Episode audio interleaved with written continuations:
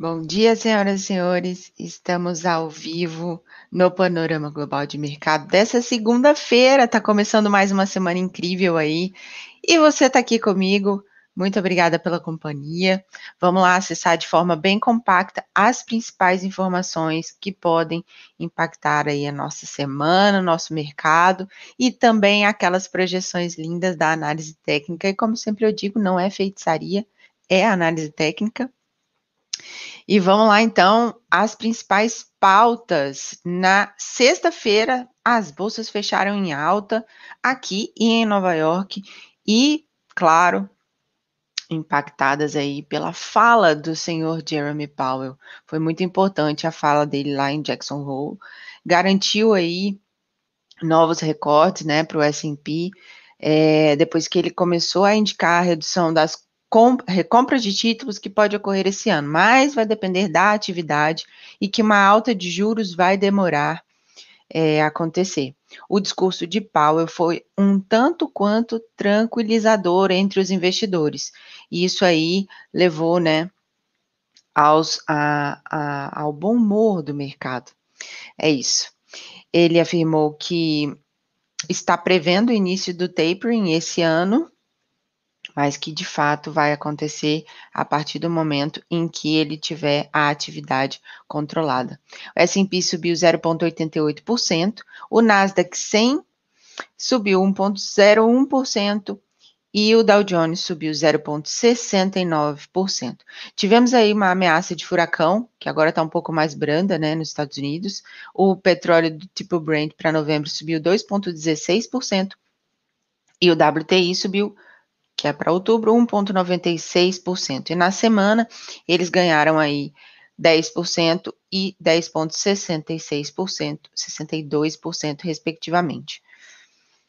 Vamos falar de S&P. Índice futuro subiu e fechou aí nos 4,507. Olha que coisa mais linda, galera. A gente fez essa marcação aí na sexta-feira, que era um ponto de resistência, e fechou exatamente nela, no nível de pivô, 4,507. Segue aí a tendência de longo prazo, como a gente gosta de dizer, a VUA S&P. O suporte ali temos na região dos 4,450 e 4,428 e resistência nos 4,532 e 4,554. Viram a importância aí de vocês acompanharem o panorama global de mercado com o gráfico aberto? É isso. Vocês vão acompanhando aí, é, marcando no gráfico de vocês essas marcações que eu faço aqui na tela. E isso ajuda vocês a visualizarem melhor para estudar principalmente e para operar.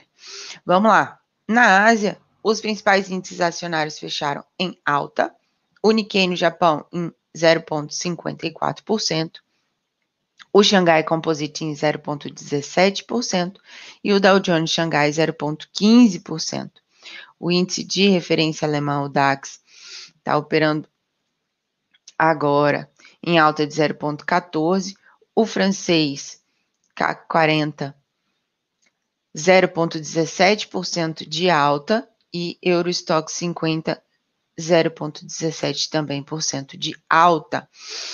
No Ibovespa tivemos uma alta aí, né, na sexta-feira, fechou em 120 677. O preço fechou acima da média móvel de 200 períodos e as marcações continuam as resistências ali no 121,010 e 122,817, que é o próximo nível de pivô.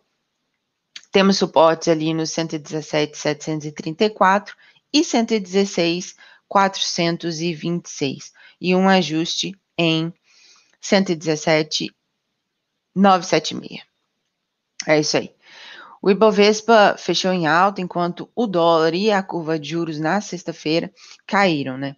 Ajudou o Ibovespa a alta do petróleo e do minério, impulsionando aí a Vale e a Petrobras.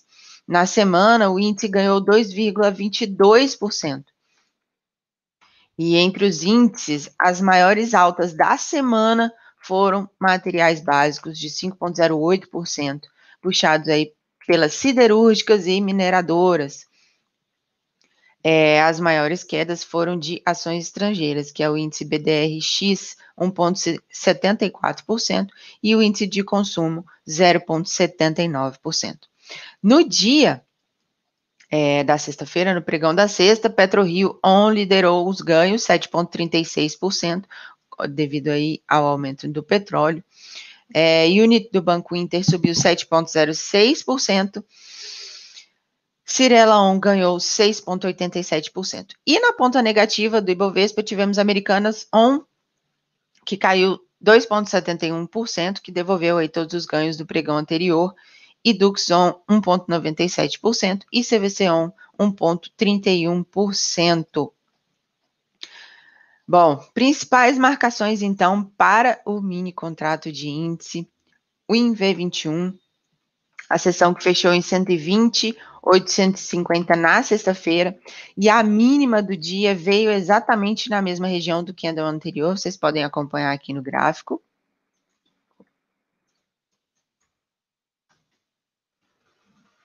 Longo prazo segue tendência de alta, mas no curto prazo tem movimento de correção. Os alvos projetados aí em suporte em 119, 115,